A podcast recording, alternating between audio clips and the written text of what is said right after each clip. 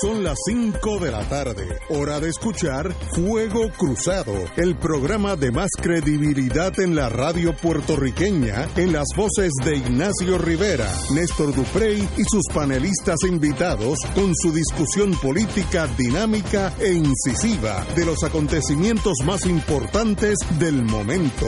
Fuego Cruzado comienza ahora.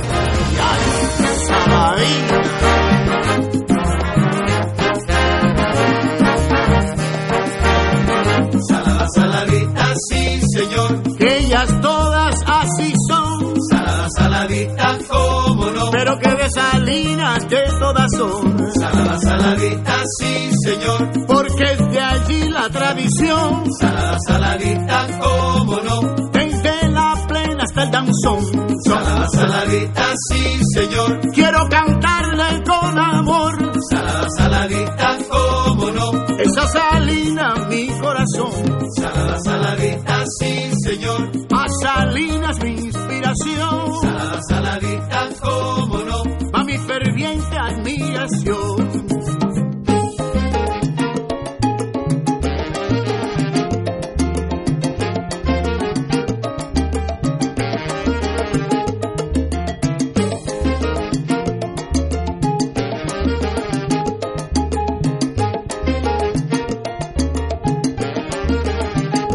Muy buenas tardes, empezamos con mil años de plena, el CD que está en la calle ahora, tributo a César Concepción, nada menos que con Dani Rivera, uno de los cantantes y amigos de Puerto Rico.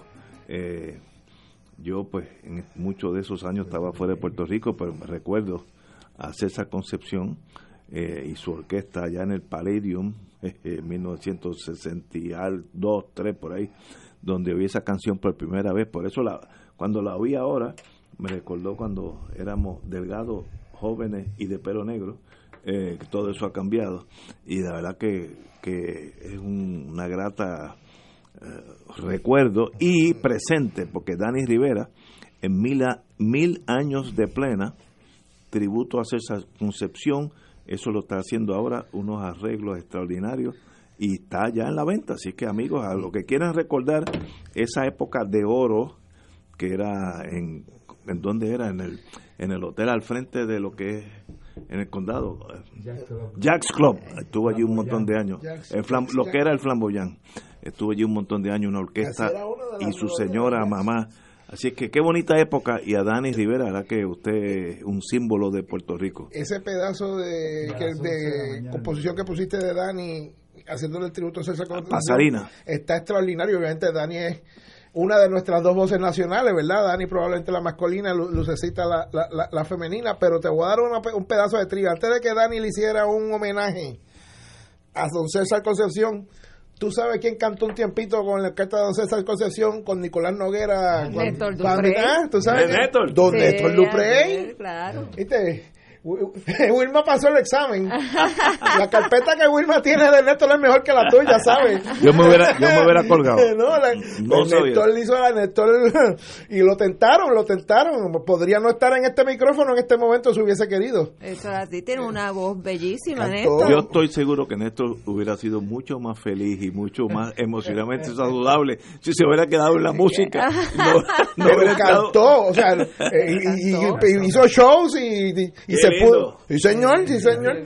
En el Caribe Hilton con la orquesta de César Posición, ya claro, para la época de don Nicolás Noguera a cargo de la misma, manejando la misma, porque Néstor no llegó a esa primera etapa. No, él era muy jovencito. Este, de hecho, aprovecho y digo, estoy aquí eh, calentando la silla de análisis, porque la musical bendito, no hay no hay forma, del amigo Néstor Dupré, porque él está debe estar llegando ya ya a la al Museo Casa Pilar de Filló, en la calle Méndez Vigo Mayagüez. 21 en Mayagüez, porque a las 6 de la tarde allí van a estar presentando el libro de Néstor y de eh, sus otros colaboradores, la doctora Maggie Marrero y el, el también este profesor José Sánchez Jorge de las lluvias borrascosas, que bien saben es la historia de distintos procesos en el seno del independentismo en aquella turbulenta década de los 70, donde nosotros insistimos en celebrar gente como los que este libro eh, reconoce y celebra y celebrar gente como, eh, como que no hubo, como aquella que no hubo que ofrecerle inmunidad para que dijeran la verdad, como don Julio Ortiz Molina. Y yo creo que ni una calle, ni una placa, ni un parque le han dedicado. Y sin embargo, esta semana hemos tenido que dar una pequeña pelea para no recordar gratamente a los que no se merecen que sean recordados gratamente. Doña Wilma Reverón, usted estuvo por Guam, ahorita le vamos a dar un, lo que se llama en el FBI un debriefing para que nos diga todo lo que pasó por esa isla que se parece a Puerto Rico en muchos sentidos. Bellísima Eh, también. Bellísima y boni- muy, muy bonita. Y la gente es extraordinariamente Así. amable, generosa, hospitalaria. Fue verdaderamente un privilegio y un gusto estar Vamos allí. después a hablar contigo qué pasó, porque fuiste Pero quiero allá, primero que nada felicitar a, a Dani y a todos los productores de esta grabación. Ayer oí un, un poquito... Mil años de plena. cuando estuvo Javier aquí hablando de la Fundación Nacional Cultural eh, sobre el disco eh, y me parece que, que va a ser que por lo poquito que he oído que es una producción de muchísima calidad.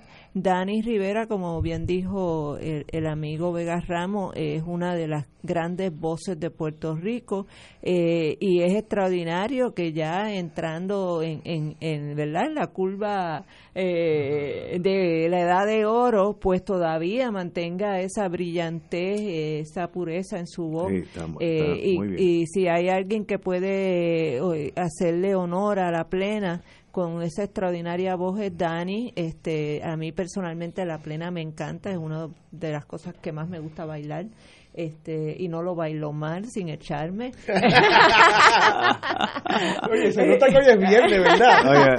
Hay como que un ambiente distinto. Oye, Sí, la- así que, que nada, felicidades a los productores de esta de los mil años de plena y que vivan mil años más. Igual, totalmente de acuerdo, pero eh, insisto, que quede en el registro que Néstor Duprey llegó primero que Dani, aunque Dani lo, haga- aunque Dani lo haga mejor en la producción. Eh, César Con- Concepción Martínez fue trompetista, arreglista y compositor y director de orquesta. Nació en el 1909 en Barrio Vieques, Calley. En el, emigró a la ciudad de Nueva York, donde se destacó en las orquestas de renombre, como la orquesta de Eddie Lebanon, Javier Cugat, que era famosísima, Enrique Madriguera, Don Maya, Carlos Molina, José Morán y Nano Rodrigo. Regresó a Puerto Rico en 1942 para integrar la orquesta de cabaret de Jack's Club y luego formó su propia orquesta en la que alternaba sus consagrados boleros con las plenas de salón dedicadas a los municipios de la isla. César César Concepción mantuvo su orquesta permanente en el Caribe Hilton del 50 al 52 y en el Hotel Flamboyant durante el periodo 58 al 68, donde acompañó a todas las estrellas internacionales que desfilaron por aquel escenario y amenizaba los populares Tidan Sant en aquella época, la que es una época yo era un niño, pero que mucho me lo gocé. Así que este este, este disco, Mil años de plena, con Dani Rivera, tributo a César Concepción, hay que tenerlo por lo menos en el sentido histórico, además que uno le puede tirar una bailadita también porque Y bastante para los que lo quieran adquirir, está disponible en la Fundación Nacional Cultural, que es en el número 56 de la calle Fortaleza, esquina Resistencia. Eh, y está también Cristo. en el Candil en Ponce, en la librería El Candil en Ponce. Wilma iba a decir que era lo último bueno que se encuentra en la calle Fortaleza, que después no siga caminando que se quede ahí en la Fundación Pare ahí, Nacional la. Cultura Nacional Popular Sí. y no siga caminando el resto de la calle. Bueno, si hoy miramos para Hay atrás, que caminarla, pero para tomarla.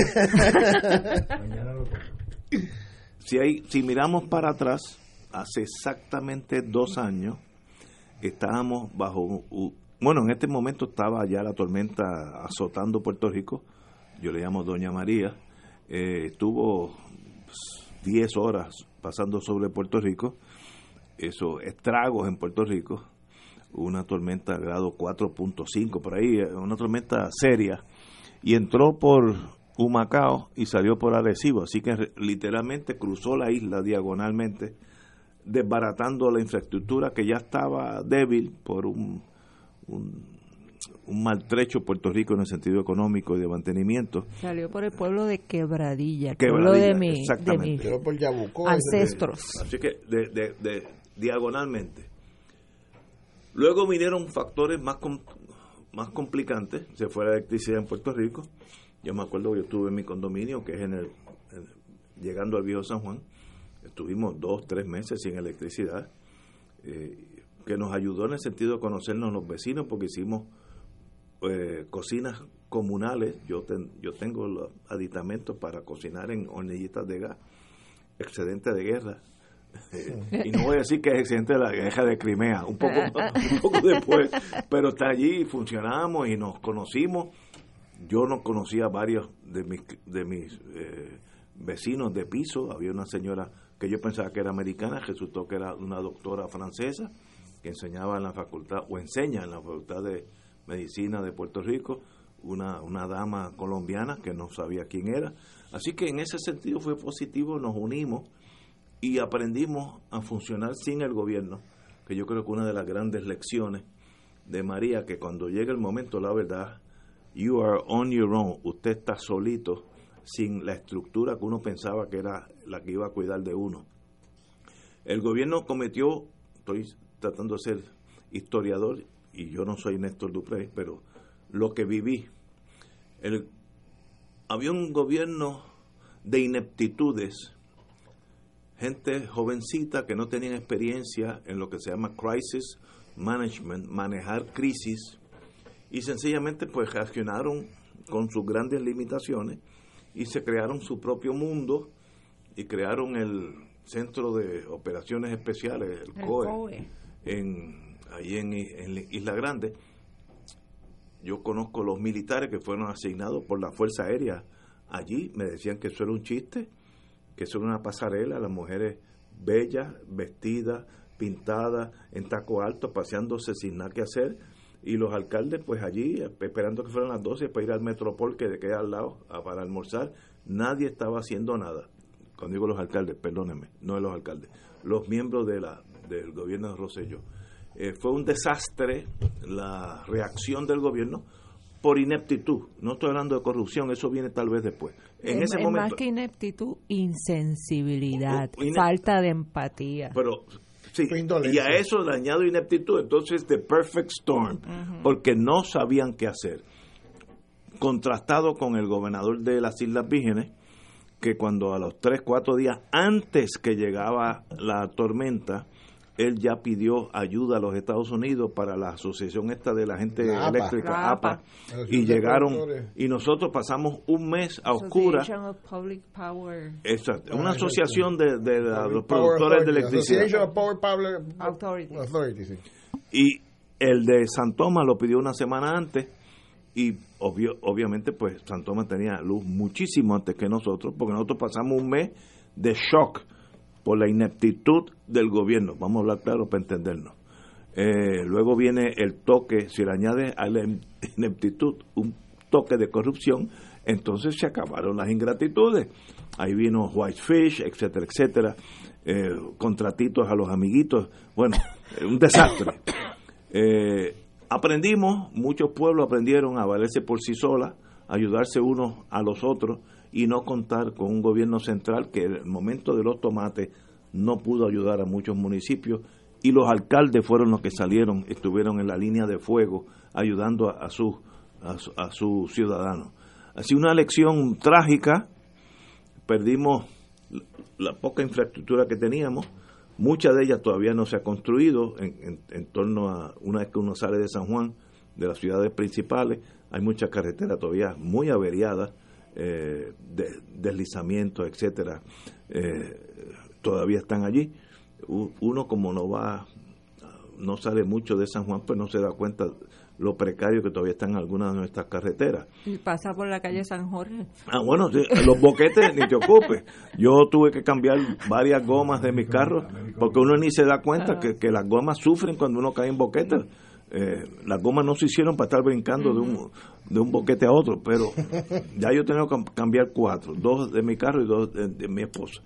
Eh, obviamente, sufrimos mucho, Puerto Rico no volvió a ser el mismo, no creo que sea el mismo, la industria, la inmigración fue extraordinaria, se fueron 100 mil, 200 mil, 300 mil personas en ese periodo, de lo cual regresará la mitad, pero 150 mil, la mitad, no vuelve a Puerto Rico porque no tiene otra opción. Así que fue una experiencia traumática. Hoy se cumplen dos años, exactamente dos años. Hay unos 30 mil, según el gobierno, 30 mil casas todavía con techos provisionales de FEMA, con toldos, toldos azules. Eh, así que todavía estamos eh, pagando los estragos de María, que no importa si uno es Texas o a California, los estados más ricos, hubiera sido dañina, pero si ha sido dañada un estado quebrado e ineptitud, pues entonces sencillamente es una combinación espantosa. Tanto así que en un momento dado, yo me acuerdo que ese día yo estaba en restaurante Genesis oyendo, viendo la televisión, cuando veo al presidente Trump, que no, si yo estuviera allí no votaría por él, pero que dijo que Puerto Rico es el país más, país, no digo territorio, el país más corrupto bajo la bandera americana. Y algo de razón tiene, porque Whitefish era un megatumbe y otros que saldrán ahora cuando el FBI empieza a, arrestar gente. Cobra, que ya arrestaron. Cobra, que ya arrestaron. Eh, educación, o sea, esto fue un desastre gigantesco y nos repondremos, según dijo la prensa ayer, tomará siete años en lo que volvamos a la normalidad. 20 años. 20 pues, años tomaría recuperar. Coja usted el micrófono. ¿Por dónde vamos? Pues que vamos a una pausa. Son las 5 y 19 y regresamos con María, el día más largo para en muchos años en Puerto Rico. Fuego Cruzado está contigo en todo Puerto Rico.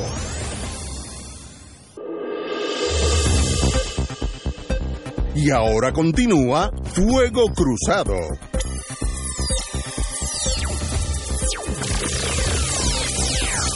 Regresamos con la distinguida amiga y viajera Guam, que después le vamos a darle el debriefing, qué pasó por allá. Wilma Reverón, a dos años de María, una trágica experiencia puertorriqueña donde todos sufrimos, sin, sin excepción. Eso es así. Eh, yo tengo que decir eh, que vivir en el viejo San Juan es vivir en una especie de, de cucuyo, eh, privilegiado y protegido. Nosotros en el viejo San Juan vamos a empezar con lo micro, ¿verdad? Con tu calle, con tu comunidad.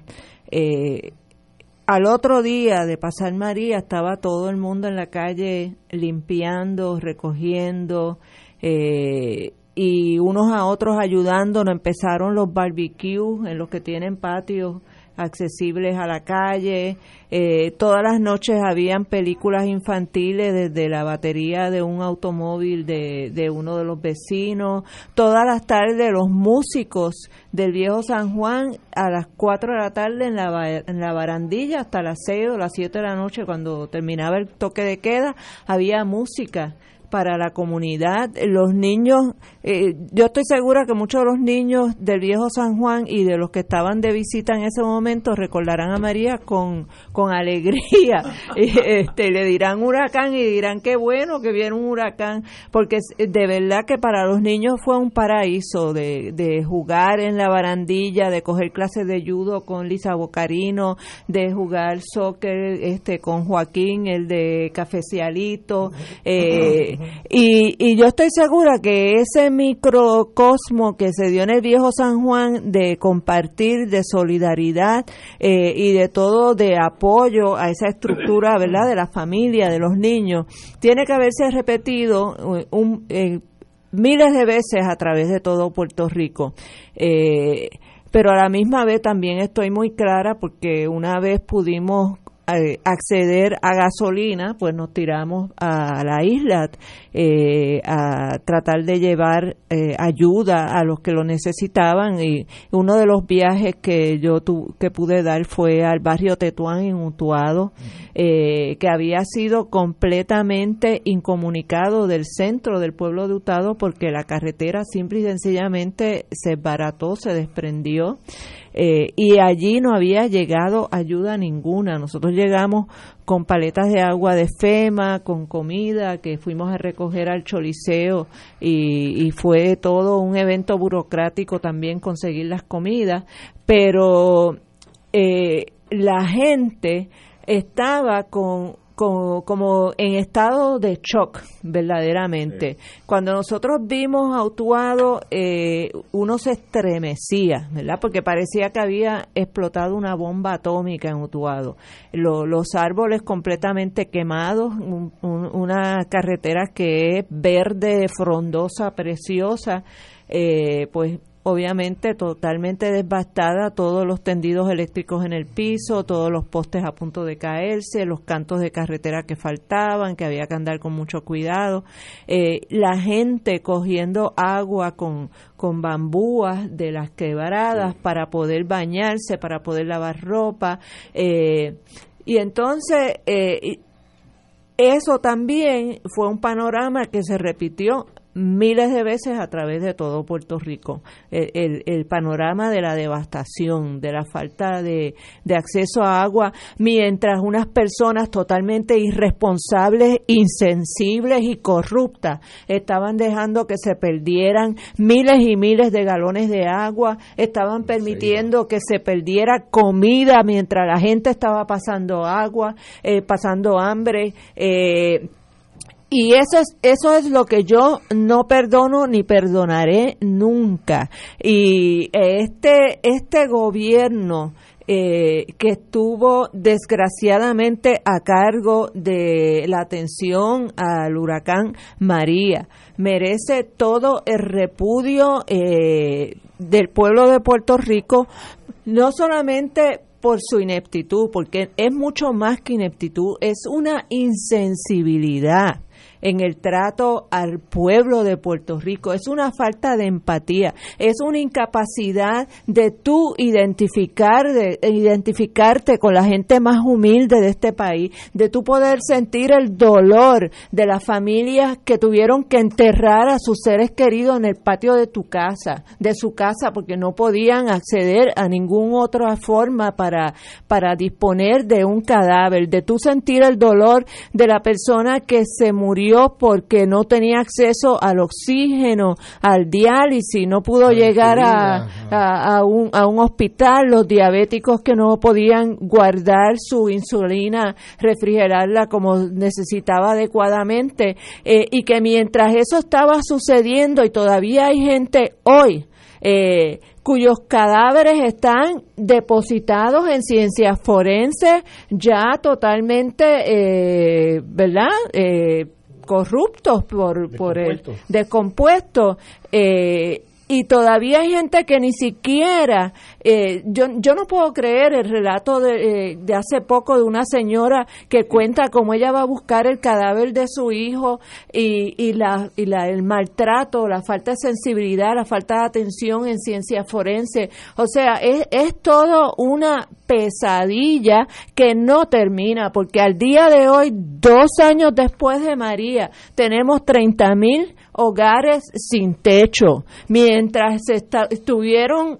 eh, desperdiciando millones, millones de dólares. Cuando poner un techo de eso, ¿cuánto vale un, un- poner un techo? Eh, ponle 20 mil dólares No, para menos, decir un número, pero y obviamente es mucho menos de eso. Este aquí hubo brigadas de, de la gente de First Responder de Nueva York que estuvieron trabajando en ayudar a poner techo eh, por todo Puerto Rico. Y y es increíble que dos años después, en medio todavía nuevamente de época de huracán, que aquí haya 30 mil familias que tengan que estar cada vez que mencionan que puede venir un huracán a vivir la pesadilla, que no tienen un techo donde refugiarse. A mí me parece que, que en un país de 3 millones de personas, con los millones de dólares que se han desbaratado, se han malgastado en este país, eso llora ante los ojos de Dios. Eh, es una, es una, es, es inaceptable totalmente que todavía a dos años de María est- esté el país como está, estén las carreteras como están eh, y que la única respuesta ah, es que no han llegado los fondos de FEMA, ah, es que no han llegado los fondos del CDBG, pero mire, caballero, lo que se ha reconstruido en este país, lo han reconstruido las propias comunidades. Aquí hay comunidades que hicieron puentes, aquí hay comunidades que establecieron eh, la electricidad ellos mismos buscando estudiantes de la escuela de ingeniería. Aquí la gente ha, ha dado el máximo por hacer todo lo que ellos han podido por sí mismos. Pero aquí el gobierno ha sido totalmente ausente, insensible, corrupto e inservible, porque es que no tienen otra palabra. Vamos a una pausa, son las cinco y media y regresamos con Luis Vega Ramos. Esto es Fuego Cruzado por Radio Paz 810 AM. Y ahora continúa Fuego Cruzado.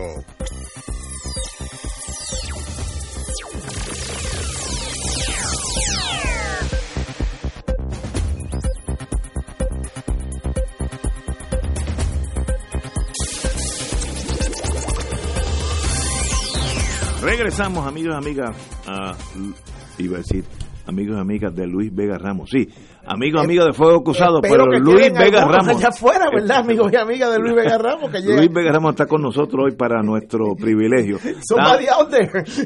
usted está usted es parte se vivió esos últimos dos años vivió la tragedia y los legisladores que son sensitivos pues a veces hasta ven más cosas porque tienen eh, más más más más gente que le cuenta cosas que han pasado. Eh, así que usted estoy seguro que sabe lo que pasó en María. Uno, uno pues tiene un- algunos accesos eh, en unos momentos importantes, pero yo creo que la historia que ustedes relatan, yo lo que puedo es en ese detalle ofrecer algunas pinceladas adicionales con unos con unos comentarios. Yo creo que este, aunque es el segundo, es probablemente el primer aniversario donde podemos reflexionar un poco más sobre esto, porque el año pasado todavía las heridas estaban literalmente botando sangre.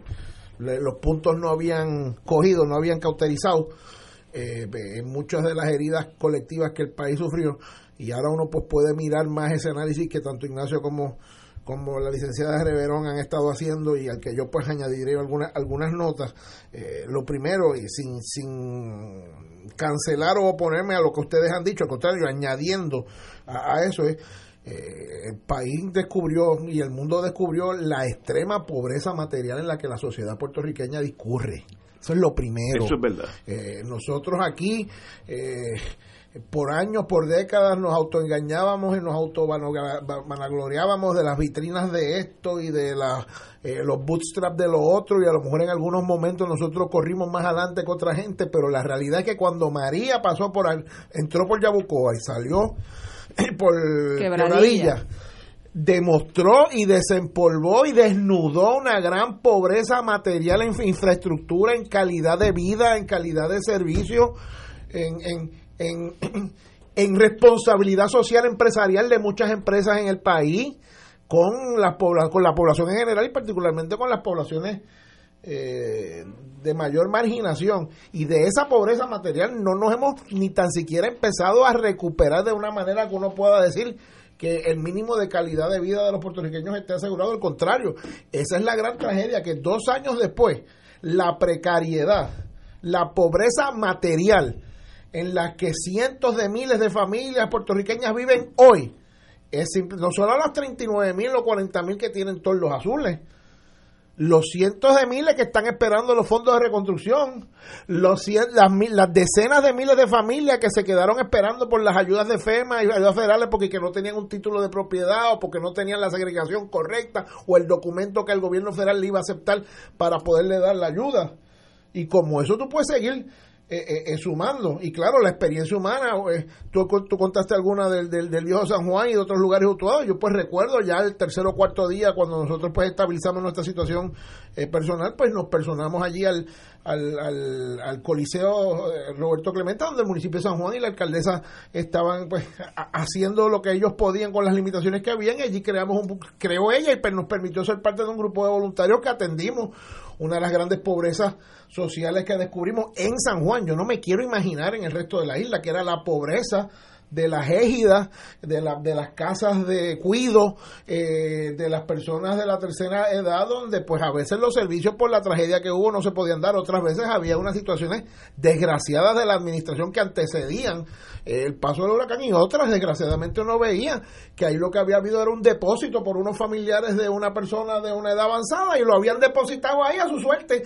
Eh, y ese es el tipo de cosas que uno vio. Claro a eso pues la solidaridad de este grupo de voluntarios del que yo tuve la oportunidad de ser parte casi por, por 70 o 75 días y la solidaridad de gente que vino del exterior, obreros, gente como Operation Blessing que literalmente llegó una persona como pudo y se personó allí al, al, al coliseo este eh, David Dye se llamaba él, al Coliseo eh, Roberto Clemente, y eventualmente fue la, la, llave para que pudiera llegar un montón de, ayuda, de recuperación y de tecnología para limpiar eh, el agua que pudiera hacerle consumo, las, las lamparitas aquellas solares que tan importantes fueron en una etapa de la recuperación. Pero ese problema de la pobreza material está ahí dos años después los problemas de la insensibilidad del gobierno y de la torpeza del gobierno central que ustedes han señalado y sí el egoísmo de no entender lo que sufrían en los municipios o en los lugares donde no había una infraestructura está, está ahí.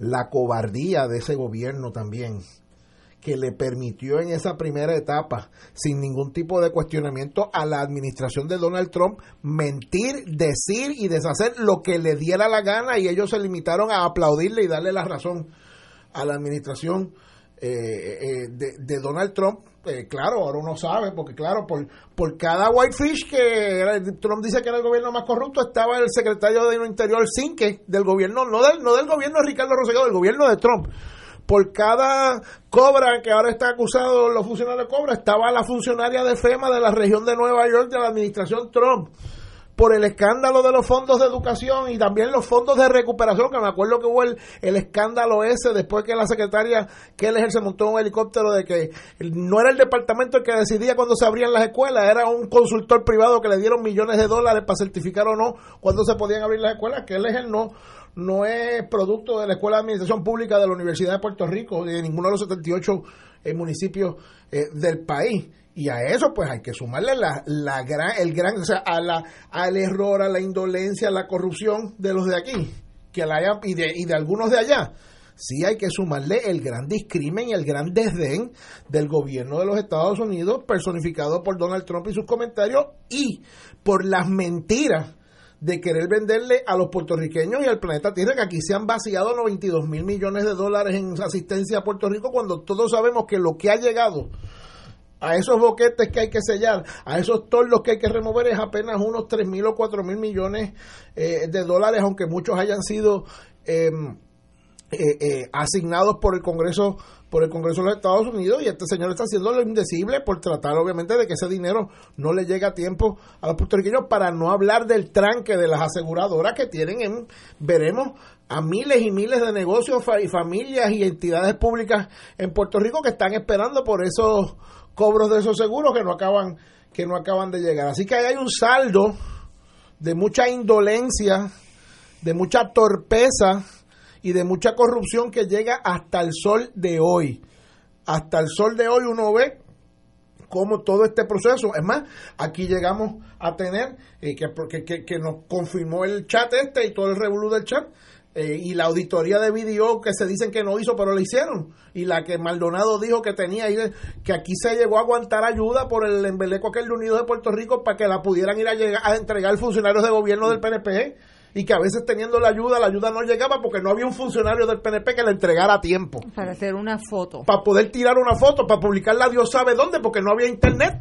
¿Sabes dónde la iban a publicar? Y añádele a eso eh, la indolencia de Estados Unidos en buscar ayuda fuera de Estados Unidos. Si Estados Unidos no podía atender el asunto podía acudir a los organismos de Naciones Unidas que tienen una oficina eh, para situaciones de emergencia, de ayuda. Dominica, por ejemplo, que fue también devastada por el huracán, al otro día estaba ya Naciones Unidas llevando dinero, la, agencia de comida llevando comida, eh, la agencia de salud llevando eh, atención médica. y mientras tanto, cuando yo personalmente llamé al World Food Organization, eh, eh, a la región del, de Latinoamérica y el Caribe, hablé con la encargada, me dijo, nosotros no podemos hacer nada si Estados Unidos no pide la ayuda.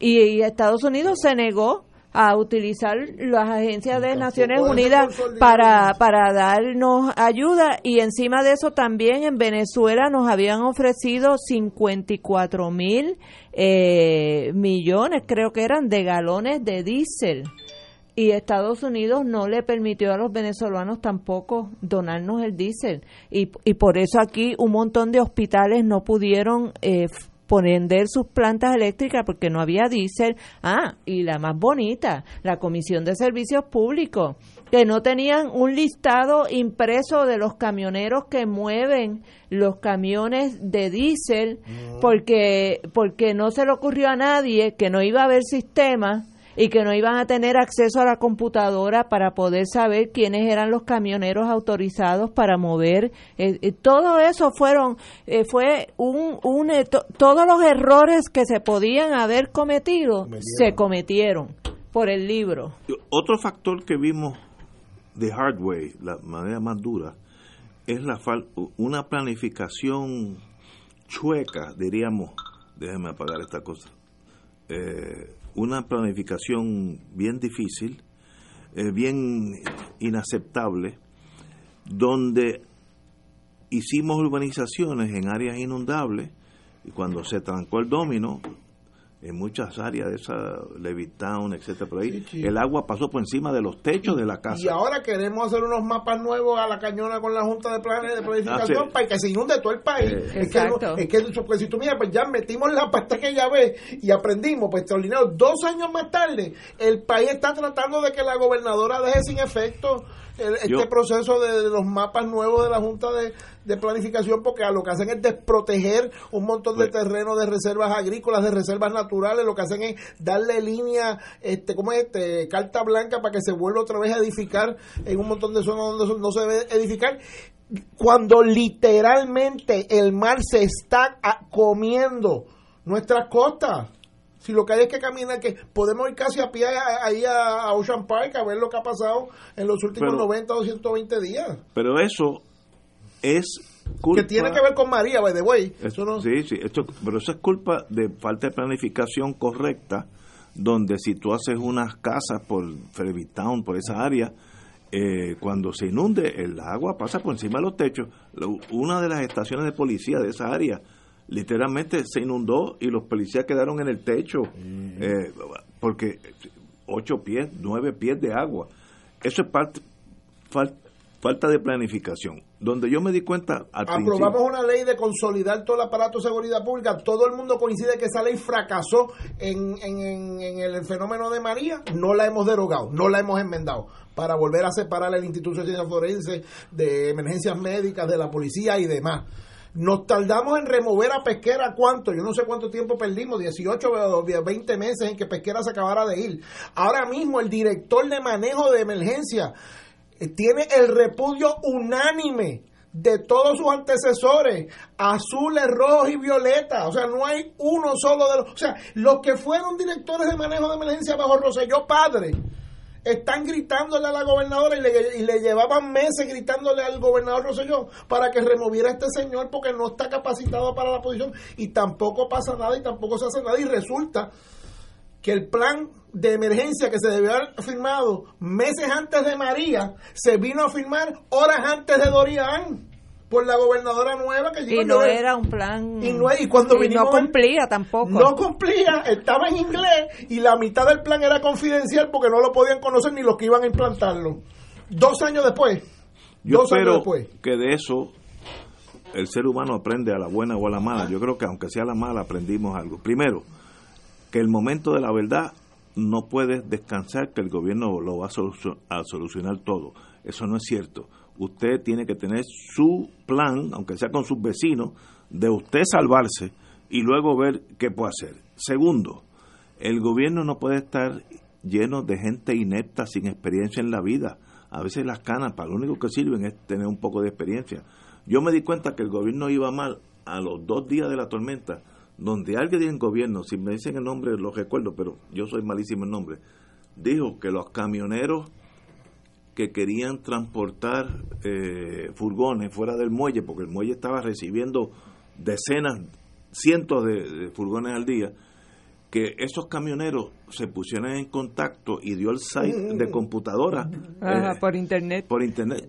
Si no había electricidad y usted vive en Camuy cómo usted le manda al COE ahí en Isla Grande mire yo soy yo tengo la licencia tal voy para allá digo esta gente no sabe nada de lo que está ahí yo me di cuenta que hay un problema bien serio porque esta gente que está en el COE están viviendo una fantasía de ellos es una fantasía ah el el gobierno federal también tiene algo que decir. Estoy citando a, mi amigo Sergio Marshall, que de paso estará aquí el martes para explicar todo lo que está pasando con los fondos Medicaid, todas esas burundangas.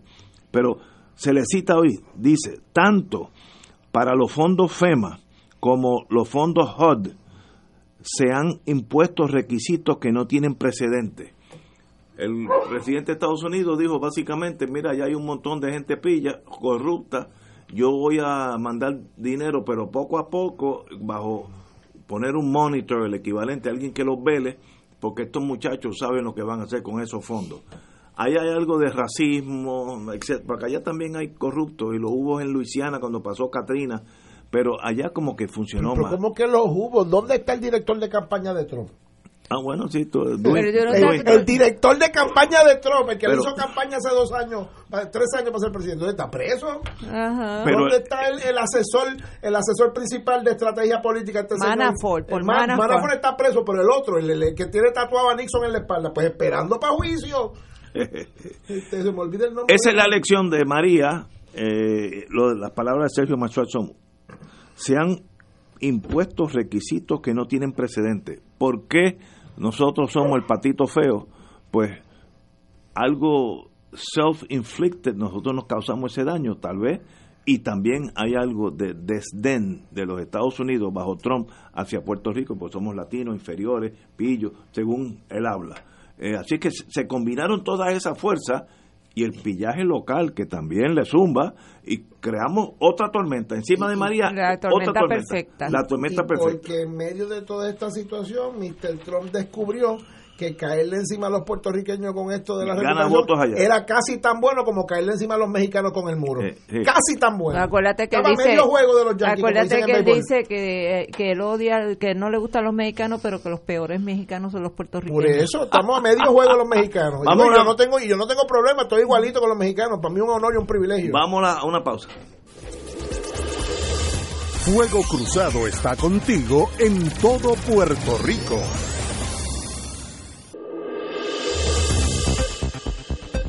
Y ahora continúa Fuego Cruzado.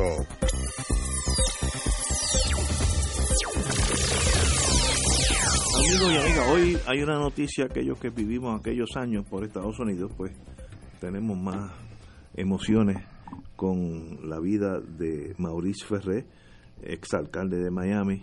Eh, yo pues viví esos años allá y yo me acuerdo que Maurice Ferré fue alcalde por, aquí está, dice, 12 años de Miami. Y él siempre decía que Miami se estaba transformando de un pueblo donde los ancianos norteamericanos del norte venían a pasar las navidades huyéndole al frío, lo cual es una buena idea, yo también, a mí no me gusta el frío, a una ciudad de las más importantes en en Estados Unidos donde Miami iba a ser el puente de las relaciones a Latinoamérica, que estaba tan cerca de Miami. En aquel momento yo me acuerdo que también esa era una idea que estaba corriendo aquí en fomento en aquellos años de que Puerto Rico fuera el hub el centro de, de acopio, etcétera, todo hacia Latinoamérica.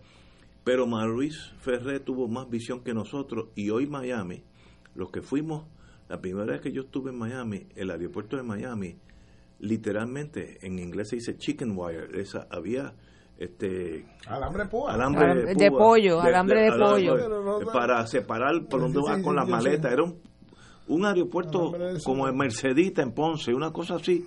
Hoy en día es tan grande como el de Nueva York. Y hoy en día en Miami debe, deben vivir 3, 4, 5 millones de extranjeros. 3, 4 o 5 millones. La gente que está en el sistema educativo en Miami dicen que en la, la escuela primaria el 10% puede ser este, de extracción eh, salvadoreña, brasilera, eh, peruana, chilena. Ese, ese mundo, esa visión de Maurice Ferré la logró. A Latino, en Latinoamérica casi todas las líneas aéreas tienen como punto de llegada a Miami y viceversa. Así que yo vi esa transición de un aeropuerto como el de Mercedita a una señora ciudad donde hoy en día ese estado tiene 25 votos presidenciales para la, en las elecciones de los, de los estados más grandes. Y en parte, no estoy diciendo que este fue el único, eh, la única persona que tuvo algo que ver con eso, pero yo me acuerdo a él hablar, me acuerdo que la televisión era en blanco y negro, él hablar de su visión de Miami, que ya era uh, an old, a retired home, algo así, a city for retired home people, algo así, a una ciudad vibrante, con todos los problemas que tiene que tener una, una sociedad vibrante. En Miami usted va y hay áreas completas que usted puede estar cinco o seis días y no oír el lenguaje inglés en ningún momento.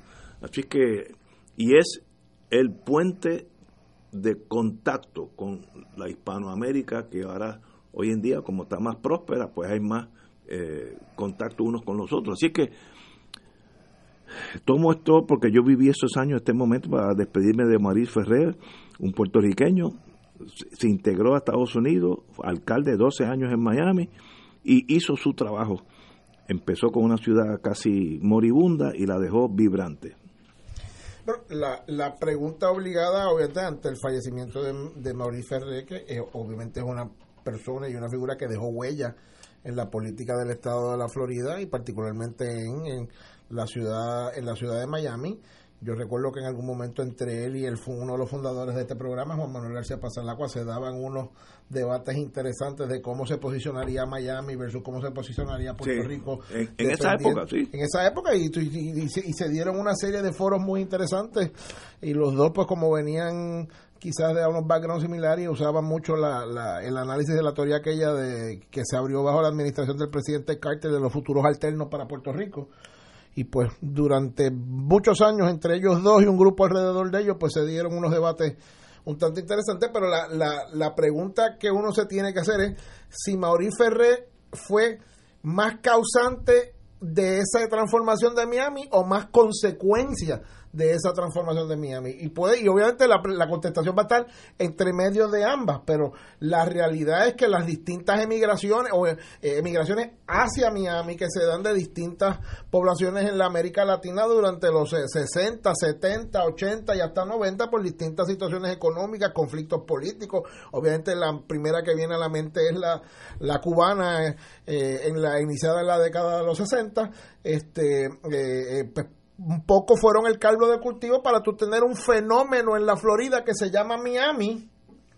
Y sin embargo, si tú corres, coges, te bajas del aeropuerto de Miami, te gozas toda esa diversidad eh, de la que tú has hecho expresión, te montas en un carro y pegas a guiar hacia el norte de ese estado de la Florida, en una hora, hora y media te, te encuentras con un planeta distinto. Es como montarse en el cohete del planeta de los monos y caer en el planeta de los humanos. Son dos mundos distintos, ¿verdad? Es, es que es, es llegar al sur de los Estados Unidos, al sur de verdad, con las, con las actitudes, las mentalidades, eh, eh, haciéndole todavía reverencia a Dixie, eh, con, con que en alguno que el otro lado tiene que haber, como en el parque ese pasivo Pérez Casilla, alguna estatua de, del general Lee o de algunos de esos otros campeones de la, de la Confederación. como una hora al norte de. Orlando. Ah, eso por- ya es sur de Estados Por Unidos. eso. Ya tú estás en Georgia. Vamos a ponerlo en ese Eh, sentido. Miami es un fenómeno bien y- particular. Y Orlando también. Miami y ahora Orlando, particularmente con el, con el insumo, con, con el, la llegada de una población puertorriqueña grande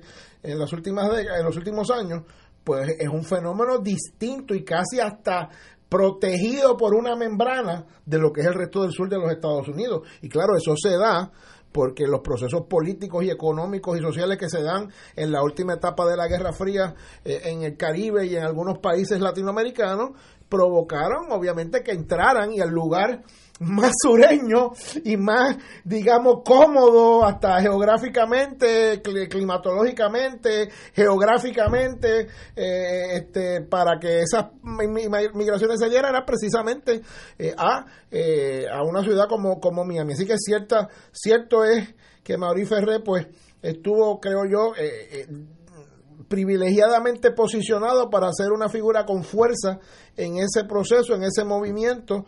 Eh, ese apellido Ferrer no lo desayudó nunca, ¿verdad? Ese linaje no lo, no lo desayudó nunca en ese proceso. Pero un poco la pregunta es si él fue el provocador o, o, causalidad de ese proceso. O facilitador, tal vez. O resultante de, ese proceso que también yo me acuerdo, Yo me acuerdo. Pienso que un poco de ambas. Pues yo, yo estaba en esa época por esos barrios. Yo me acuerdo que él tenía un destacamento de fomento económico, el equivalente aquí algo Development Company, que iban por Latinoamérica enamorando las líneas aéreas, me acuerdo la que estaba, me acuerdo como ahora, blanco y negro, Lloyd Aéreo Boliviana, yo no sé si vuela a Miami, para, para que volara de Bolivia a Miami. La Varish, la Varish que es brasilera, que hoy tiene dos vuelos al día, al, al día a Miami. El, pero eso fue como alguien con visión, ahí hay un mercado por qué la Baric vuela a París y no vuela a Miami, ese tipo de, de ciudadanos. Y él tenía un el fomento económico, que lo pudimos hacer nosotros, y nosotros en nuestro mundito dejamos pasar esa bola y ya se acabó. Allí está anualmente la conferencia, no, la asamblea, no, la asamblea no. Cuando todos los yatistas del, del, del mundo exhiben, exhiben, no exhiben sus yates para como venta. Es como ah, como una es como un dealer de carro pero exacto exacto como una feria de una feria la feria una, feria. de yates que es famosa. Eso fue también eh, creación de él. Y él ofrecía pues vamos a hacer unos unos Plaza Las Américas. Pero, pero él era muy abierto en decir que básicamente lo que él quería era hacer en Miami lo que la generación de Teodoro Moscoso había amenazado que quería hacer con Puerto Rico, que era toda esta, toda esta cosa del puente entre las Américas. Él lo decía, sí. Yo, voy, a hacer lo primero que Puerto Rico. The, Bridge to the Americas, decía así, y lo hizo. Y enamoró la línea aérea para que volaran a Miami, que antes Miami era desconocida por Latinoamérica, no volaban a Nueva York y a New Orleans, había más, más tráfico con New Orleans. Y es visión que yo quiero ser de Puerto Rico en este sentido los próximos 20 años. Nosotros tenemos un plan de aquí a 20 años. Eh, eh, si lo hay, está bien escondido. Debe ser secreto. Vamos a una pausa, amigos. Fuego Cruzado está contigo en todo Puerto Rico.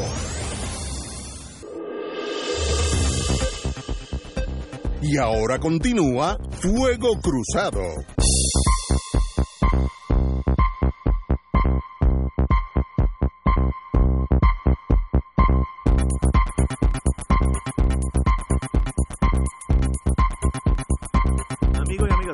Sacar un segundito para hablar de unas cosas ya medio penosas, pero para eso está don Wilma con nosotros. Sí, eh, nada, quiero informar el fallecimiento de la madre de nuestro compañero del Movimiento Independentista Nacional Ostosiano, Julio Muriente. Su madre, María Luisa Pérez Jiménez, eh, murió eh, hace el 18 de septiembre. Hace dos días. Hace dos días. Eh, fue verdad inesperado no no ella no estaba enferma ni ni padeciendo ninguna condición que se pudiera anticipar eh, su deceso. Eh, doña María Luisa Pérez Jiménez es natural de Arecibo, nació el 16 de noviembre de 1930, toda su vida la dedicó al magisterio, vivió como todos muchos de los puertorriqueños pues emigró a Estados Unidos durante la década de los 50 eh, y terminó su vida en su pueblo natal, que es Arecibo, eh, eh, y siempre estuvo al lado de sus hijos, ¿verdad? De Julio y de Lourdes Muriente. Y pues para Julio, Lourdes y sus nietos, Sofía, Gallizá y Gabriel y Aurora. Y además te, hay una bisnieta, la, la nena de, el nene de de Gabriel. Eh, para todos ellos pues nuestro abrazo y nuestra solidaridad. Doña María Luisa mejor conocida como Wichi está siendo velada en la funeraria Eret en Río Piedra. Está allí esta noche eh, y estará hasta mañana que será entonces eh, el entierro. Así que nuestra solidaridad, nuestro cariño a la familia eh, muriente y todos sus componentes. Me uno a tus palabras, conozco a los dos hijos y son gente mejor, no pueden ser, así que me uno, estoy con en este momento de dolor con ellos dos. Eh, yo obviamente me uno a las palabras de ambos, en Julio pues tener nuestro abrazo y el resto de su familia, particularmente a él que lo conozco y a sus hijos, ¿verdad? A, Aurora y a Gabriel, este, eh, y ciertamente pues el, el abrazo el abrazo de todos nosotros. Aprovecho también hoy para también unirme en solidaridad y estaba ya hoy en que se hizo la misa y el entierro del alcalde de Humacao Marcelo Marcelo Trujillo que estuvimos por allá y me parece que el, el, el apoyo y el afecto del país y de la gente de Humacao y el agradecimiento a la obra de Marcelo pues habla elocuentemente, habla por sí, por sí misma, así que pues a la familia, amigos de estas dos personas que han fallecido y de tantas otras, ¿verdad? Que todos los días pues perdemos gente buena por el la travesía natural de la vida, pues vaya nuestra solidaridad, sí apunto, ¿verdad? Y espero que sea algo menor, que me acaban de enseñar un parte de prensa que la alcaldesa de San Juan y amiga Carmen Yulín Cruzoto parece que ha sido eh, recluida para recibir atención médica. Parece que es un caso de, deshidratación, pero estamos estamos pendientes a mayores detalles. Doy el dato tal cual lo tengo y, hacen énfasis en las declaraciones oficiales que el municipio de San Juan emite de que sí, en efecto, parece que está siendo atendida en una facilidad hospitalaria, pero parece que lo que ha tenido es un episodio de deshidratación que no sería algo muy este increíble en este momento porque con los calores que están haciendo y, y las actividades que se están teniendo y probablemente hoy haya habido muchas actividades precisamente para discutir y atender todo lo que haya habido que, haya que ver con el, el, aniversario de María que uno tenga un episodio de este tipo pues no sería algo eh, fuera de lo normal pero vaya nuestro deseo de rápida pronta y completa recuperación a la amiga Carmen Yulín. Compañera pues nada, eh, queremos recordarles a todos y a todas que el próximo lunes es, se celebra, se conmemora el Grito del Ares. Ah, este lunes, sí. Eh, para allá debe, deben marchar todos los que entiendan que este país se merece un destino mejor que el colonialismo. Eh, se merece su libertad, su independencia. este año, como todos los años, pues va a haber, empieza por la mañana con los actos eh, dirigidos por el Partido Nacionalista de Puerto Rico, que fue el precursor de esta conmemoración bajo el liderato de don Pedro Albizu Campos, eh, y empieza con, con el Tedeum, eh, las ofrendas florales eh, en la Plaza del Ares, eh, la marcha de los cadetes de la República y después entonces viene el acto político donde van a participar el Partido Nacionalista, el Partido Independentista, el Movimiento Independentista Nacional Ostosiano, el, el Partido Revolucionario de los Trabajadores Puertorriqueños y en este año que se le está dedicando la conmemoración al centenario de Lolita Lebrón, pues entonces también va a eh, las Lolitas, eh, van a estar representadas por la queridísima compañera Eda López.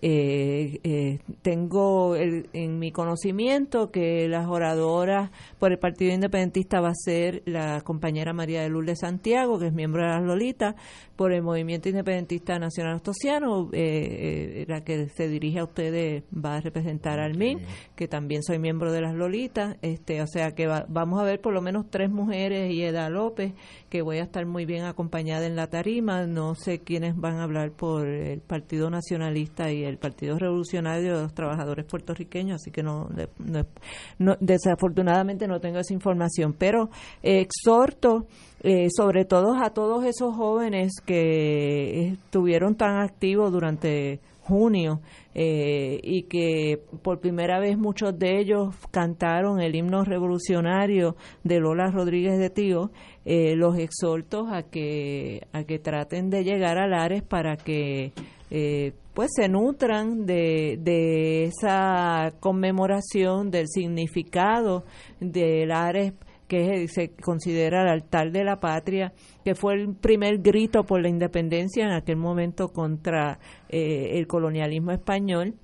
Esa fue nuestra primera república, nuestra segunda república fue el 30 de octubre de 1950 en Jayuya, proclamada por Blanca Canales en compañía con don Heriberto Marín, eh, con quien estuve hoy compartiendo en la actividad de los jóvenes contra el cambio climático eh, y que tiene ya 91 años y sigue con la misma energía, el mismo amor y el mismo afán de lucha que si tuviera 19, eh, el número al revés. Tenía 20 años cuando proclamó la República con Lolita Lebrón y cumplió por, con, perdona, con Blanca Canales y cumplió por, por ese acto cumplió 10 años de cárcel. Este, así que Lares está llena de historia, de símbolo patriótico y para todos aquellos jóvenes que están pensando en que otro Puerto Rico es posible, que otro Puerto Rico eh, verdaderamente democrático, justo, libre, eh, tenemos que hacerlo entre todas las generaciones, pero ciertamente los jóvenes que fueron protagonistas de toda la, la, que podemos llamar la revolución de julio del 2019, este, me parece que es un buen momento para que empiecen a, a marchar y a identificarse con lo que es la lucha por la independencia de un país eh, y por tomar el poder en sus manos para hacer un país verdaderamente equitativo eh, y de justicia social para todos y todas. Tenemos que ir una pausa, amigos, y regresamos con Fuego Cruzado. Fuego Cruzado está contigo en todo Puerto Rico.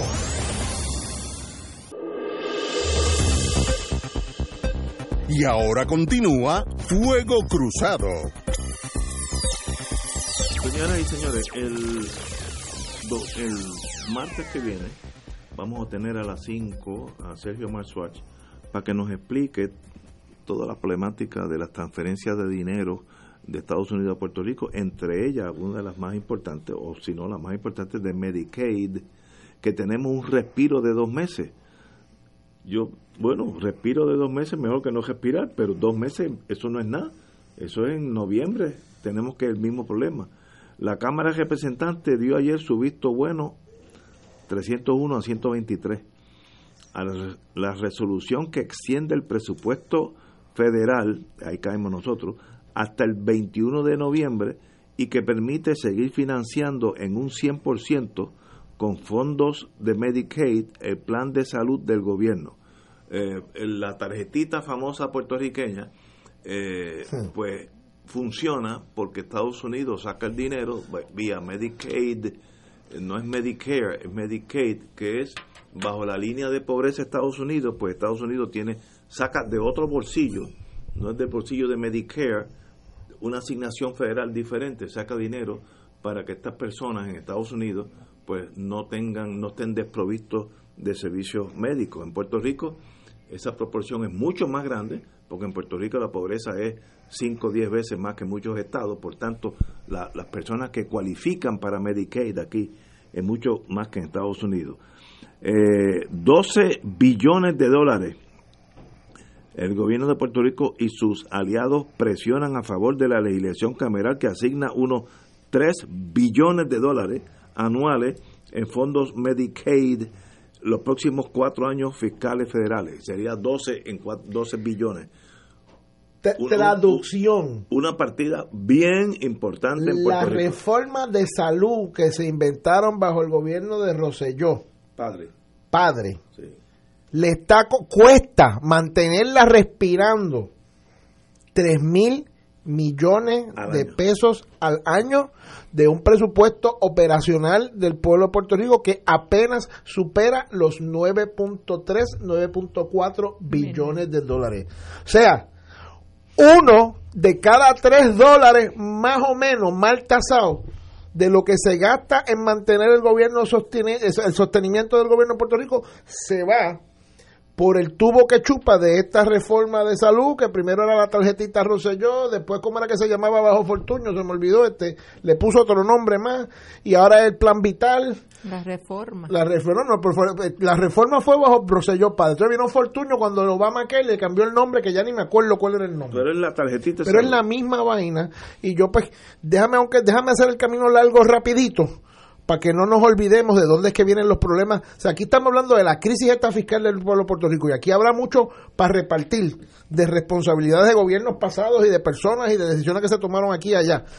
Pero yo no tengo duda, y ahí están los números, que la decisión más peligrosa, perniciosa y dolorosa que se tomó en términos de gobierno en Puerto Rico para habernos traído la situación fiscal que el país tiene ahora, donde somos víctimas de estos fondos buitres y demás, se tomó en la administración de Pedro Rosselló, cuando se quiso implantar a la trágala esta reforma de salud, se desmanteló aquel, aquel sistema Arbona, Ahí es que está el detalle. Se, de- se- el desmantelamiento del sistema Vamos que con calma. Bueno que malo, el pueblo de Puerto Rico tenía un sistema de salud pública donde el gobierno daba los servicios. Eso es que si eso tenía margen para mejorar o no, sí. Pero muchos lugares del mundo vinieron a Puerto Rico a estudiar ese modelo Arbona. Y funcionó desde los 40 o los 50 hasta los, nove- hasta los 90 que vino el, el serrucho del plan Rosselló. Pero es peor. Rosselló cuando hizo campaña en el 92 dijo que iba, para, que iba a dar un millón de tarjetas de esas del poder de la salud que le llamaban en el primer cuatrenio. Y lo cumplió, lo dio antes del 96. Antes de noviembre del 96, Pedro Rosselló repartió un millón de tarjetas de salud y Héctor Luis Acevedo perdió y, Ricardo, y Pedro Rosselló sacó, sacó cuántos votos en las elecciones del, del, del 96. ¿Nadie se acuerda? Un millón de votos un millón de votos. La única vez que eso ha pasado aquí en una candidatura a gobernación, si no me falla la memoria. Ahora es peor, porque yo digo que esto quebró al país. Porque originalmente la reforma de salud de Pedro Rosselló, que era vende a quemarropa todo el sistema público que había, dale a todo médico indigente la tarjetita esa y que vaya y busque los servicios de salud a donde quiera y como pueda, mete las aseguradoras en el medio. No lo iba a pagar Ignacio Rivera, ni lo iba a pagar Wilman, lo iba a pagar Luis Vega, lo iba a pagar una cosa que se llamaba la reforma de salud Clinton, que era cuando nombraron a Hillary Clinton, la entonces primera dama, para que se inventara una cosa que iba a ser más ambiciosa de lo que acabó siendo el Obamacare. Pues, ¿qué pasó? Se formó aquel revolú.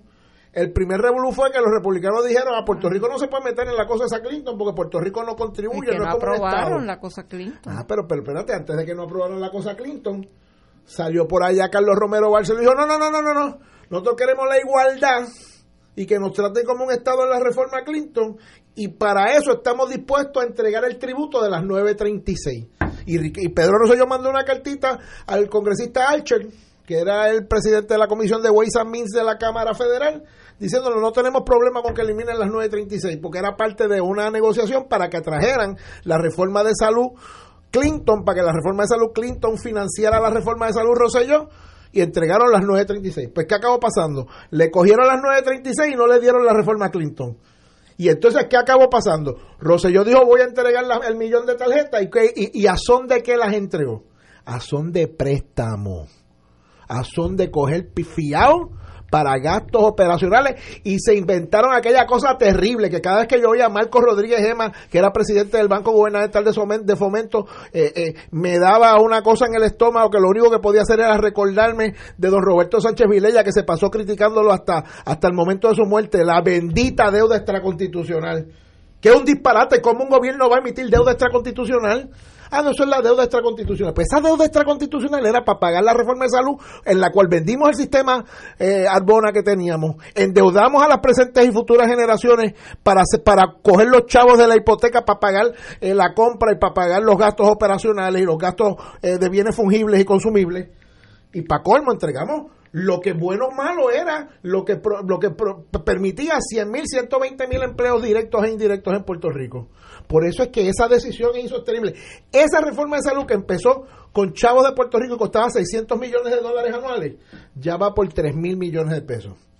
Y ahora hemos caído en la trampa de que dependemos que en el tirijala ese de los republicanos y demócratas, que hace como 5 o 6 años que no se ponen de acuerdo para aprobar un presupuesto y lo que hacen es aprobar parchos cada 4 o 5 meses, aprobar un parcho. Pero ahora estamos suplicando que en el próximo parcho este nos den 250 millones de pesos, 240, lo que sea, para que esto pueda durar hasta marzo del año que viene. Y en marzo del año que viene habrá que ir salir corriendo a suplicar que nos den 200 o 300 millones de pesos más. Porque el que se crea que van a... Si no un presupuesto ahora, yo te cuento un cuento si van a aprobarlo en marzo del año que viene, que es marzo del año elecciones en Washington o lo van a aprobar en octubre del año que viene, que es año de elecciones en Washington, un año, a un mes de las elecciones. Entonces, que, que Nancy Pelosi se va a poner de acuerdo con Trump para aprobar un presupuesto donde se puede hablar de los 12 mil o 13 mil millones de pesos. Eso, no, hombre, no, pues claro que no. Y Puerto Rico ha caído víctima de este tirijala político, no solo por el pecado del presente, sino por aquel bendito pecado que se hizo allá en 1993 que fue entregar a cambio de nada 150 mil empleos para que nos dieran una reforma de salud federal que nunca llegó. Que nunca llegó. Y que entonces nos puso a coger fiado y a endeudarnos públicamente. Me dice un doctor que el, el, el nombre que falta era Mi Salud. La Mi Salud. Tuvo un periodo de que se llamó Mi Salud. Señores, tenemos que ir a una pausa, así que regresamos with Crossfire. Fuego Cruzado está contigo en todo Puerto Rico.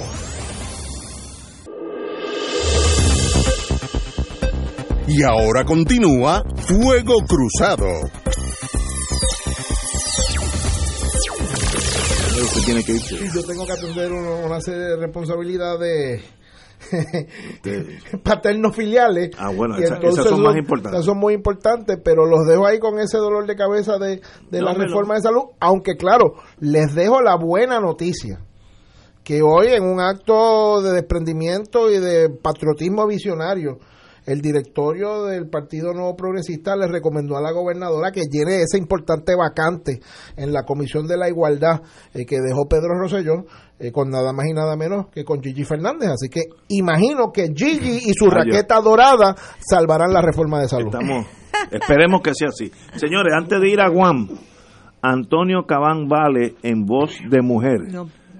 Canción, drama, historia Sana, eh, Sala René Márquez, Centro de Bellas Artes, este domingo a las 5 de la tarde, 17 horas, domingo 22 de septiembre. Allí va a haber tres grandes cantantes, las conozco las tres, Michelle Brava, Carmen Nidia Velázquez, mi vecina, y Chabela Rodríguez, que tuve el privilegio de conocerla en la convención de abogados. Así que este domingo, Antonio Cabán Vale, sus canciones en voz de estas extraordinarias mujeres en, en Sala René Marqués, Centro de Bellas Artes. Así que no se lo pierdan, amigos. Bueno, compañera, usted estuvo por Guam y mi curiosidad, si yo fuera gato, me, me mataba por mi propia curiosidad. ¿Qué usted hacía por Guam? Va a empezar, primero, ¿dónde queda Guam? Explícanos, porque eso no queda aquí después de San Tomás. Bueno, eh, Guam queda en el Pacífico muy cerca, pues, de donde está nada menos que China, Vietnam, Tailandia. Este, lejísimo de aquí. Lejísimo de aquí. Eh, para llegar a Guam, pues hay que, en el caso mío, pues volé de aquí a Houston, de Houston a Honolulu, que son alrededor de ocho horas, y de Honolulu a Guam son ocho horas más. Eh, ustedes, saben que Hawái queda prácticamente en, en, en el medio de nada, en el Pacífico. Eh, pero eh, aparte de, de, lo largo que es el viaje, verdaderamente Guam eh, es un territorio que vale la pena visitar es bellísimo desde el punto de vista geográfico y la gente de Guam, sus nativos, se identifican a sí mismos como chamorros, ¿verdad? eh, Guam fue colonia de España eh, y así que muchos de los apellidos de, de la gente de Guam son en español. Por ejemplo, la gobernadora se llama Lourdes León Guerrero y no habla español. Este, eh, y es una sociedad matriarcal porque eh, los chamorros tienen eh, sus orígenes en las culturas eh, polinesias del Pacífico, que son culturas matriarcales. Yo estaba invitada por la Comisión de Descolonización de Guam y la Universidad de Guam como conferenciante en una conferencia que se llamaba eh, eh, a Quest for Decolonization, eh, la búsqueda de la descolonización. Estaban participando representantes de todos los territorios estadounidenses, estaba desde Isla Vírgenes, estaba el hermano y amigo Carlyle Corbin, que fue eh, representante de Relaciones Exteriores de Islas Vírgenes en un momento dado en el pasado, estaba el vicegobernador Treganza Roach y entonces estaban representantes de las Islas Marianas del Norte, eh, de ah, Samoa Americana, eh, de, de, la región también habían personas de, eh, de lo que llaman la Polinesia francesa, ¿verdad? Que es Maui Maui o Tahiti, este y estaban todos conversando sobre los, las alternativas de descolonización para los territorios estadounidenses. Había también de Palau, había un representante de Palau. Lo interesante es lo siguiente. Guam está bajo el Departamento de Interior. Puerto Rico en un momento dado estuvo bajo la jurisdicción del Departamento de Interior, pero cuando se creó aquel Task Force de Casablanca, se decidió sacar a Puerto Rico del Departamento de Interior y entonces está bajo el Task Force ese especializado con el cual no ha pasado nada en los últimos años. Eh, como Guam está en la lista de territorios no autónomos de Naciones Unidas, eh, eh, en, el caso de Guam, pues entonces el Departamento de Interior lo que hace es que, al igual que en Samoa Americana, les dan dinero para que se creen comisiones de descolonización. Esa comisión de descolonización tiene un director y entonces tiene tres task forces, una por la independencia, una por la estadidad y una por la libre asociación. En Guam. En Guam y otra en América Samoa, también. Y, y, ese y ese dinero lo da el Departamento de Interior para que se divida en partes iguales entre los tres task forces para que hagan eh, trabajo de educación sobre las tres alternativas de descolonización. Y entonces ese, ese task force, ese, esa comisión de descolonización, eh, convocó a esta conferencia con expertos de todos los territorios, eh, coauspiciada con la Universidad de Guam, precisamente como parte de ese proceso de educación, de ellos conocer las experiencias de cómo se ha trabajado el asunto en Islas Vírgenes, cómo se ha trabajado en Puerto Rico, eh, cómo se la situación con las Islas Marianas del Norte, que eh, eh, tiene un estatus de libre asociación eh, y que Guam geográficamente, desde el punto de vista puramente geográfico, debería ser parte de las Islas Marianas del Norte, pero está separado. Este, y una de las de las de los temas que surgió en la conferencia es si Guam debería entonces reincorporarse a las Islas Marianas del Norte y entonces eh, caer bajo la opción de libre asociación y la eh, había una representante de las Islas Marianas del Norte que pues por supuesto ellos están eh, abiertos a esa discusión también. Ahora, lo importante de Guam es que Guam está pasando por un momento muy difícil en su proceso de descolonización porque eh, ha adquirido una importancia geopolítica eh, extraordinaria por su cercanía al mar de China, a China y a toda esa eh, área de, de, Asia. Y además de eso, Estados Unidos ha movido 5.000 soldados de la base de Okinawa los japoneses no lo quieren en Okinawa y, ellos se están yendo a Guam. Y se están yendo a Guam. Eh, Guam está también muy preocupado por su situación como, como enclave militar de Estados Unidos, porque yo no sé si ustedes recuerdan que cuando hubo las reuniones de Kim Il-jong de Corea del Norte con Trump, con el presidente Trump de Estados Unidos, eh, en una de esas eh, guerras de palabras que tuvieron entre ellos, eh, una de las cosas que dijo Kim Il-jong es que ya ellos habían desarrollado misiles de largo alcance que tenían la capacidad de llegar a Guam para atacar las bases militares de Estados Unidos en Guam. Así que imagínense, y, de hecho Estados Unidos se refiere a Guam como eh, de spearhead of the arrow, sea, la punta, de, la lanza de la flecha. De la flecha.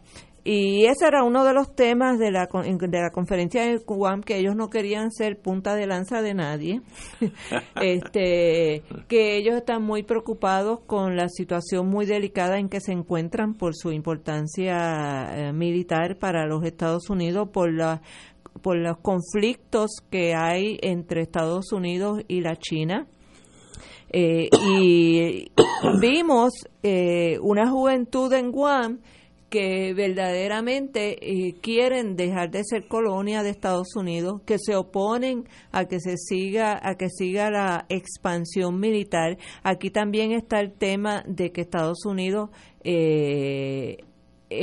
ha cogido tierras que se consideran ancestrales para los chamorros eh, que los chamorros, por ejemplo, han perdido acceso a, llegar a las áreas donde están enterrados sus antepasados en algunas de esas comunidades, este, donde ha habido eh, un desplazamiento de comunidades eh, nativas.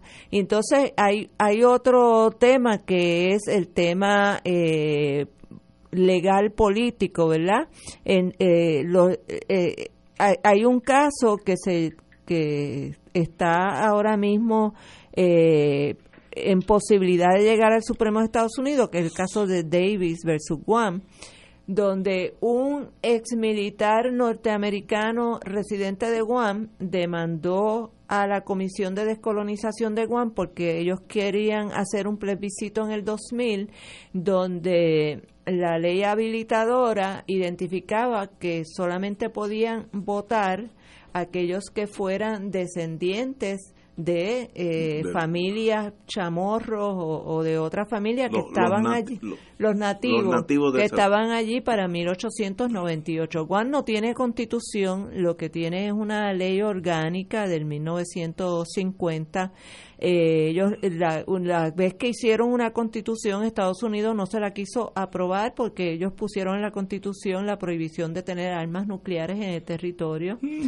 Este y entonces ahora tienen este caso que el, Davis lo ganó a nivel del Tribunal Federal de Distrito porque el Tribunal Federal de Distrito decidió que la legislación de Guam para eh, habilitar el plebiscito era discriminatoria por razón de raza, que el estar identificando como electores elegibles en el plebiscito solamente a los que pudieran eh, eh, evidenciar su origen como chamorros o como nativos de Guam, eh, ya para el 1898, descendientes de, nativos de Guam, pues entonces eh, que eso violaba la decimoquinta enmienda y violaba la decimocuarta enmienda sobre eh, los derechos de igualdad, la decimoquinta enmienda sobre el derecho a votar, que fue la, la enmienda que se aprobó para reconocerle el derecho a nivel de rango constitucional a los afrodescendientes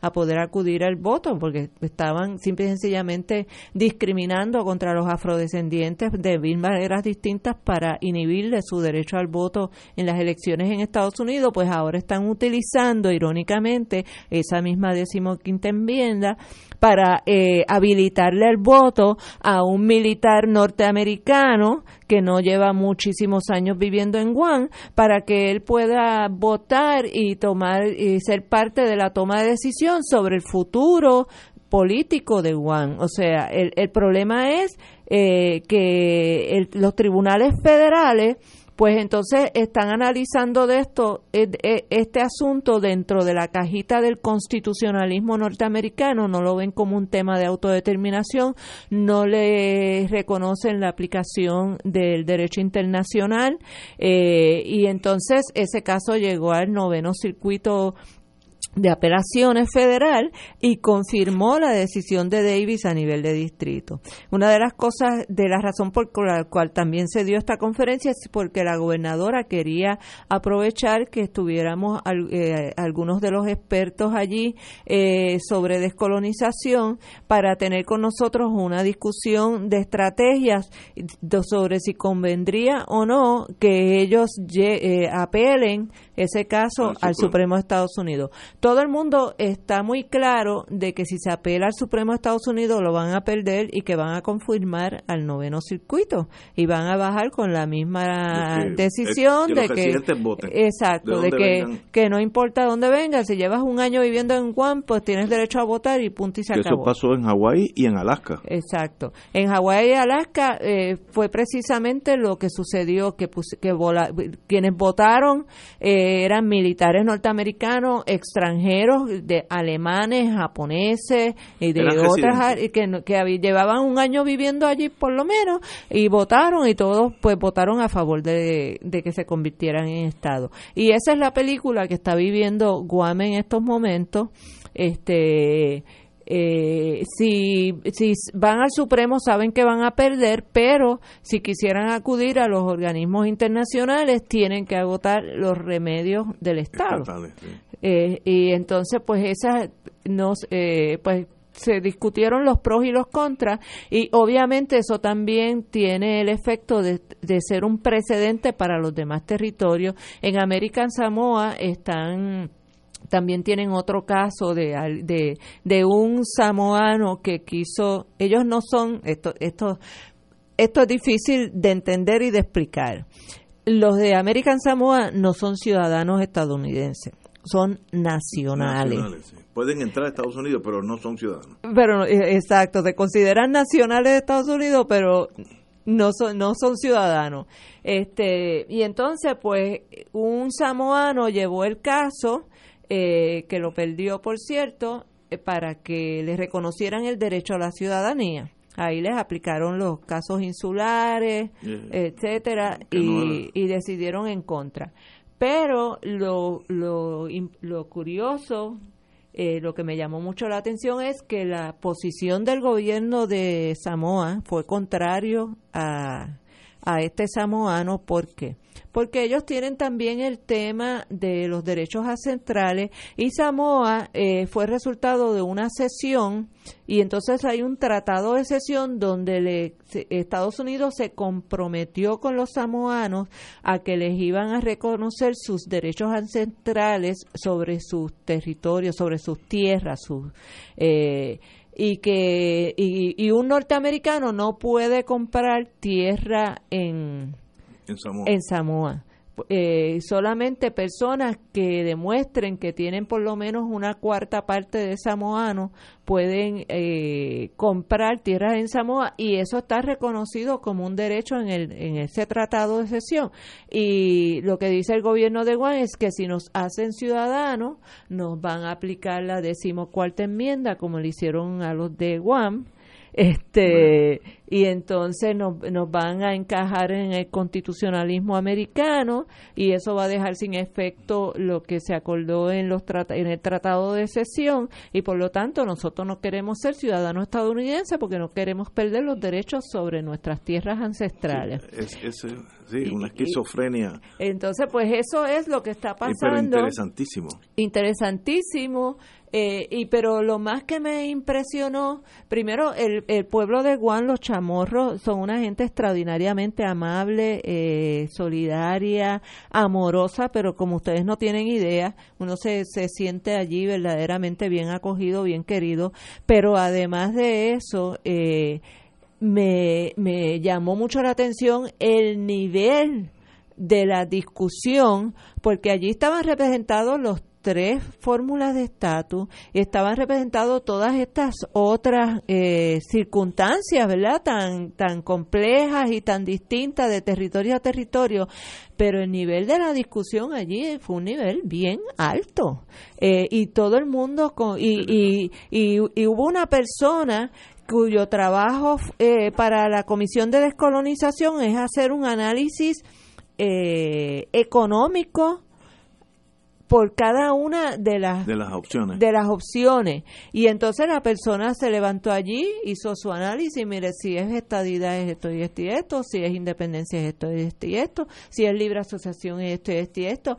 Pero totalmente eh, con, con, con una claridad y una debemos debemos invitarlo acá para que nos enseñe exacto algo. Y, y una y una pasta y, y todo el mundo escuchando y todo el mundo así y después habían sesiones de, de preguntas y todo el mundo haciendo unas preguntas muy inteligentes y, y muy sosegadas verdad de, de verdaderamente querer tener información objetiva para tomar una decisión eh, racional sobre su futuro político. Eso quisiera yo poder verlo en Puerto Oye, Rico en algún momento. También. Vamos a una pausa y regresamos con Fuego Cruzado. Fuego Cruzado está contigo en todo Puerto Rico.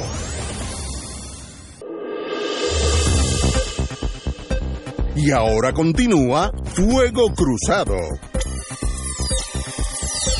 Como nos quedan unos minutos eh, y yo pues padezco de curiosidad, uno de mis defectos o cualidades. Yo sé que usted está ligada al movimiento ostosiano, ¿cómo se llama? Movimiento Independentista Nacional Ostosiano. Ok, ¿qué es el MIN? Explícame al que no sabe nada de eso, que yo soy un buen, un buen ejemplo. El que ha oído el MIN, pero ¿qué ustedes representan? Pues mira, nosotros somos un movimiento, como dice el nombre, independentista y ostosiano, ¿verdad? Que nuestra filosofía política eh, se basa mucho en, en los conceptos y los principios que nos legó don Eugenio María de Hosto.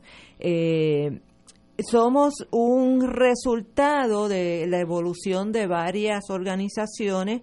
El, el, MIN, eh, sus antecesores son el Movimiento Pro Independencia, eh, que luego se convirtió en Partido Socialista Puertorriqueño, que luego se creó entonces el Congreso Nacional Ostosiano, que era un congreso de organizaciones independentistas, y que finalmente cuando el Congreso Nacional Ostosiano pues dejó de funcionar como Congreso de Organizaciones Independentistas, existía el nuevo movimiento independentista puertorriqueño, eh, y decidimos entonces fusionar lo que quedaba del Congreso Nacional Ostosianos con el nuevo movimiento independentista puertorriqueño y de ahí es que nace el movimiento independentista nacional ostosiano.